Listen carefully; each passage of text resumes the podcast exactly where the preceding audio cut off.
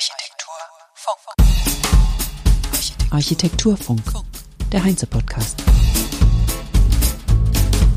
Herzlich willkommen zum Architekturfunk, dem Heinze-Podcast über Architektur, das Bauen und die Persönlichkeiten hinter den Werken. Der Podcast begleitet derzeit die dritte Heinze Architektur virtuell unter dem Titel Perspektiven für das Bauen von morgen. Mein Name ist Kerstin Kunekat und heute fasse ich Ihnen die wichtigsten Gedanken des dritten Tages zusammen. Das heutige Oberthema hieß Mensch und Modul. Wenn Ihnen die kurze Zusammenfassung nicht reicht, dann werfen Sie einen Blick auf das Programm und melden sich kostenlos an unter event.heinze.de slash virtuelle Tour. Heute wurde wie gestern aus dem Finstral-Studio bei Augsburg live übertragen. Am Morgen debattierten in der Expertenrunde mit dem Titel Modulares Bauen, Bildung und Erziehung Stefan Rapp von Rapp Architekten, Jan Spreen von Spreen Architekten, Nathalie Jobeck-Beppler von Baukind, Professor Wolfgang Huss von der Uni Augsburg und André Tripphaus-Woltermann von der Firma Kleusberg. Debattieren ist allerdings das falsche Wort. Freunde des Konflikts sind hier nicht auf ihre Kosten gekommen. Klaus Fühner, der die Moderation innehatte, konnte einfach keine Widersprüche herauskitzeln. Es herrschte Einigkeit darüber, dass Modulbau viele Vorteile hat und nur wenige Nachteile. Ich fasse zusammen. Der Modulbau ist voll im Trend. Wir müssen eigentlich vom Raummodulbau sprechen, denn auch ein Ziegelstein ist ja per Definition ein kleines Modul. Der Modulbau, also der Raummodulbau, unterscheidet sich selbstverständlich vom Containerbau. Er meint Gebäude mit dem gleichen Anspruch wie bei anderen Bauweisen.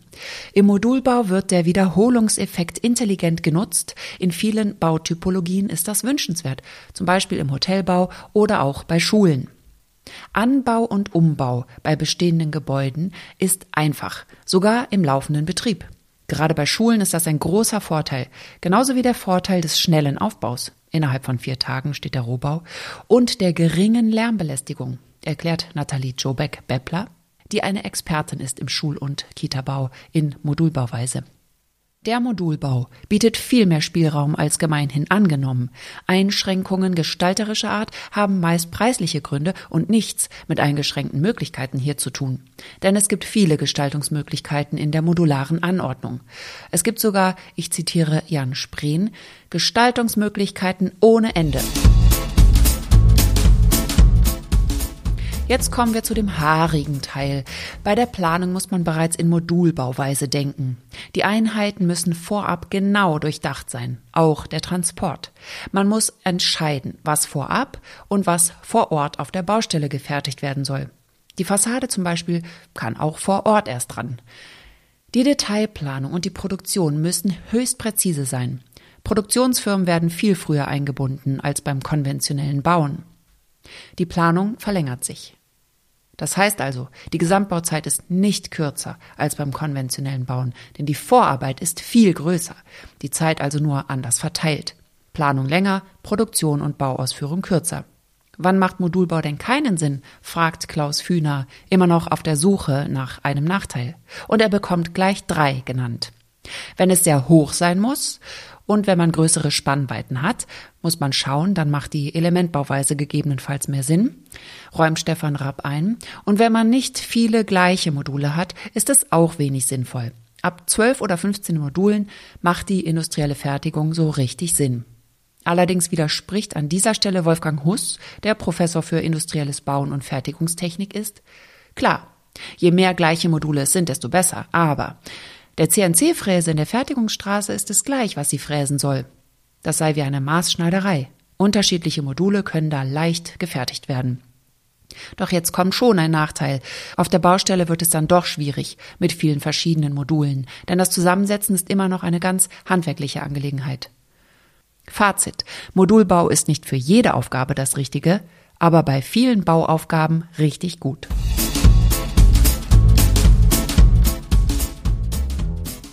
Stefan Rapp von Rapp Architekten wurde gleich da behalten und war mit Klaus Fühner schon per Du, bevor er seine Keynote zum Thema Modular, Hybrid oder wie halten und Praxisbeispiele aus dem Wohnbau vorstellen konnte.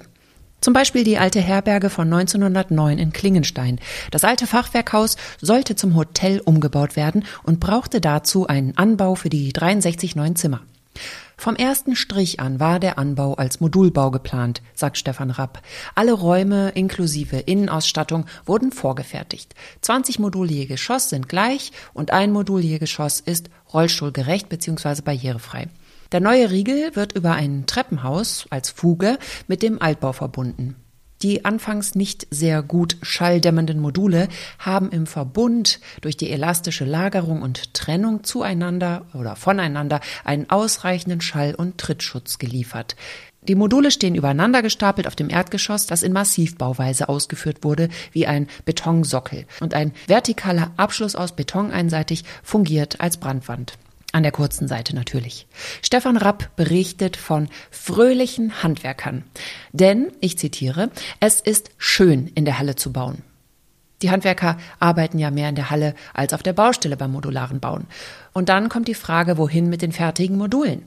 Man braucht viel Platz, man braucht eine Halle zum Parken, wenn man so will. Die haben Rapp-Architekten auch schon gebaut. So oft wurde es schon gesagt, aber es ist einfach so. Schaut man sich die Bilder an, sieht es einfach aus wie ein gigantisches Lego-Bauspiel, wenn die Module übereinander gestapelt werden. Die nächsten beiden Projekte werde ich nur kurz anreißen, und zwar, weil es sich lohnt, die Bilder dazu zu sehen. Bei dem Projekt Klingenstein Hotel, Gastronomie, Brauerei wurde die Fassade gestalterisch dem Fluss Blau nachempfunden, und zwar mit Lamellen aus Furnierschichtholz als vorgehängte Fassade. Von der Seite wirkt es monolithisch mit einem schönen Relief, von vorne ist die Fassade je nach Winkel fast unsichtbar. Das ist sehr toll. Auf www.rapparchitekten.de können Sie unter Projekte nach dem Projekt Klingenstein Hotel Gastronomie Brauerei nachschauen und es sich ansehen. Das dritte Projekt ist im Münchner Süden auf dem Gelände der ehemaligen Prinz-Eugen-Kaserne entstanden. Hier wurde, ich zitiere, eine ökologische Mustersiedlung geplant, die größte zusammenhängende Holzbausiedlung in Deutschland. Der Baukörper schafft Raum für 57 Wohnungen und für ein Haus für Kinder mit je drei Krippen und Kindergartengruppen. Das Haus der Kinder belegt das komplette Erdgeschoss, das in Stahlbetonbauweise ausgeführt ist und für die Obergeschosse in Holzständerbauweise als Sockelgeschoss dient. Auf die Frage von Klaus Fühner, wie ökologisch das Haus denn sei, antwortet der Architekt, Immer wenn wir bauen, benötigen wir viel Energie. Das sollten wir nicht vergessen. Eine ehrliche Aussage zum Thema Nachhaltigkeit beim Bauen, bei dem ja in der Tat oft so getan wird, als würde man die Welt retten, wenn man weniger schädlich baut. Dieses spannende Thema wird ja auch noch in den nächsten Tagen hier bei der Messe beleuchtet. Schauen Sie ins Programm unter event.heinze.de virtuelle Tour. Die letzte Veranstaltung des heutigen Tages war der Werksbericht von SG Leuchten, die Innenleuchten, Spots, Downlights und robuste Außenleuchten mit hoher Langlebigkeit und Widerstandsfähigkeit herstellen. Design und Technik, Farben oder Formen entwickeln die Leuchtenhersteller durch Rückmeldung ihrer verschiedenen Kunden, Installateurinnen zum Beispiel oder Architekten oder Lichtplaner. Denn sie wollen mitbekommen, was sich in der Lichttechnik tut. Das Design aber bleibt dabei stets skandinavisch, klar und reduziert. Am Referenzprojekt Forschungsinstitut der Universität Aarhus, SCUBAU genannt, wurde deutlich, dass die Beleuchtung so anspruchsvoll ist wie die Architektur, in die sie Licht bringt. Schattenlos beleuchten, homogen beleuchten, Tageslicht imitieren und farbecht reflektieren. Licht muss viel leisten. Architektur Funk. Gut, wunderbar. Vielen herzlichen Dank fürs Zuhören. Ich hoffe, es war unterhaltsam. Wir machen weiter. Nein, nein, nein, nein. Wir machen heute nicht weiter, sondern morgen. Bis dahin. Tschüss.